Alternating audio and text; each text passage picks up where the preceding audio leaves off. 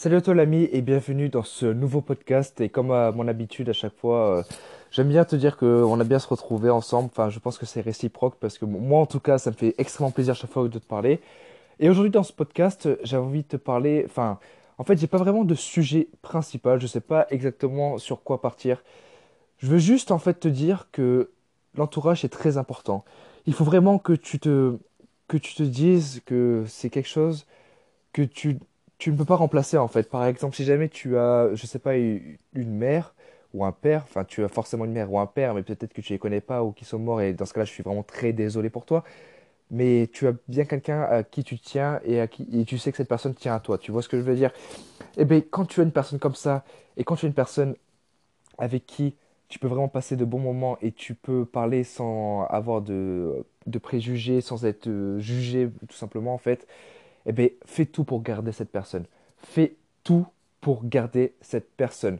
Parce que des personnes comme ça, on a beau être des milliards sur cette planète, il n'en court pas tous les rues en fait.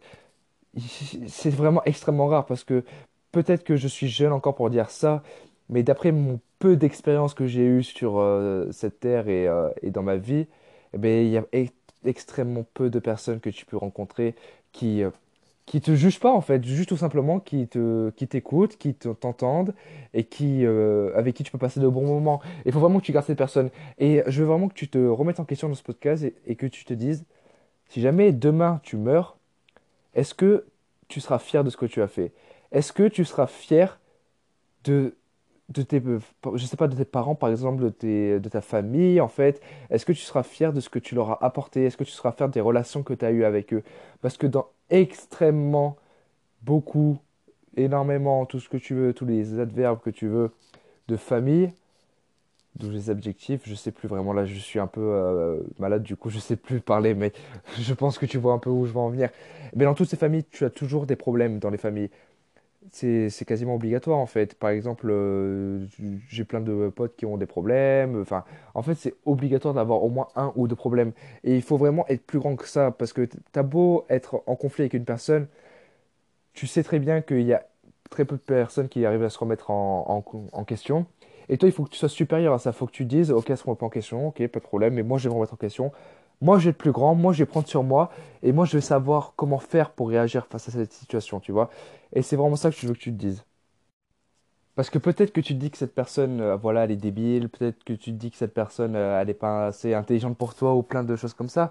Mais en fait, cette personne-là, peut-être que dans quelques années, je sais pas, elle sera devenue quelqu'un de nouveau, mais si jamais tu n'étais pas réconcilié avec cette personne, comment tu vas faire en fait? Et euh, moi, je pars du principe que euh, déjà, je déteste personnellement être en conflit avec quelqu'un. Vraiment, j'ai très, très, très, très peu d'ennemis. Et même quand j'ai des ennemis, j'essaie de comprendre pourquoi en fait j'ai des ennemis, parce que peut-être qu'ils n'aiment euh, pas quelque chose chez moi. Et ça me permet de me remettre en question. Il faut toujours trouver du positif là où il peut, peut pas y en avoir quasiment, où les gens n'en trouvent pas en fait. C'est ça être, être mature, c'est ça être différent. Et c'est ça aussi être euh, un adulte en fait, réagir comme un adulte parce que, excuse-moi, mais il y a des adultes qui réagissent comme des enfants et il y a des enfants qui réagissent comme des adultes en fait.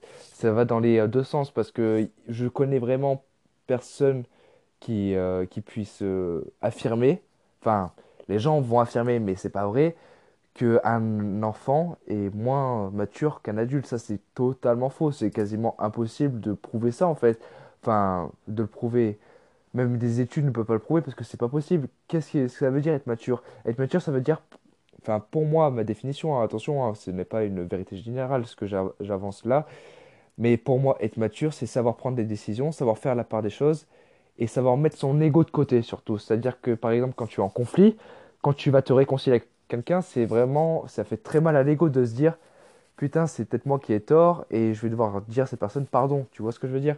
Mais il faut être plus grand que ça parce que c'est juste en fait un mot, pardon, c'est tout. Deux syllabes, pardon, ça fait rien en fait. Et du coup, pour en revenir au sujet de ce podcast, il faut vraiment que tu euh, gardes ton entourage parce que vraiment il est très très important.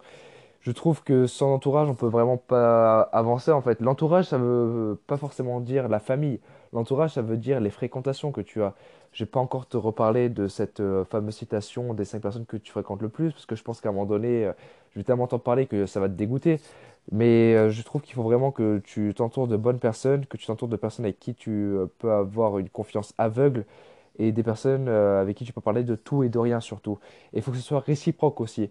Parce que si jamais tu donnes pas aux gens, tu peux pas recevoir, c'est pas possible. La vie, c'est un peu comme un gagnant-gagnant. Si jamais tu, tu veux par exemple recevoir, je sais pas, que- quel exemple je pourrais trouver? Si jamais tu veux manger, mais il faut bien que tu te fasses à manger. Bon, c'est vraiment tiré par les cheveux ce que je suis en train de te dire.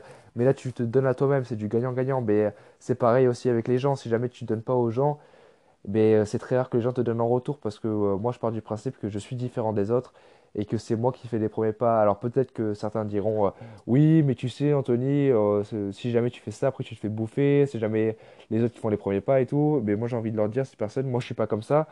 Et c'est pas parce que les gens ne sont pas comme ça avec moi que moi je dois pas réagir comme ça. Tu vois ce que je veux dire?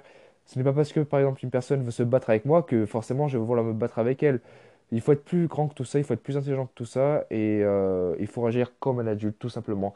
La vraie définition d'un adulte, en fait. Pas celle de dire, parce que tu as 18 ans, tu es un adulte. Celle de dire, parce que tu as la réflexion de quelqu'un de mature, tu es un adulte.